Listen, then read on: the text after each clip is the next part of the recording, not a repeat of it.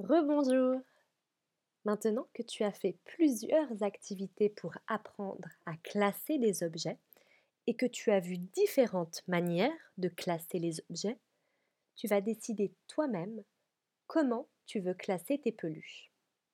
Par exemple, moi, j'ai décidé de classer mes peluches par rapport aux animaux qu'ils représentent. J'ai donc classé d'un côté les ours, d'un autre côté les chiens et d'un autre côté les licornes. Quand tu auras terminé ton classement, tu ne fais pas le même que moi, c'est toi qui décides.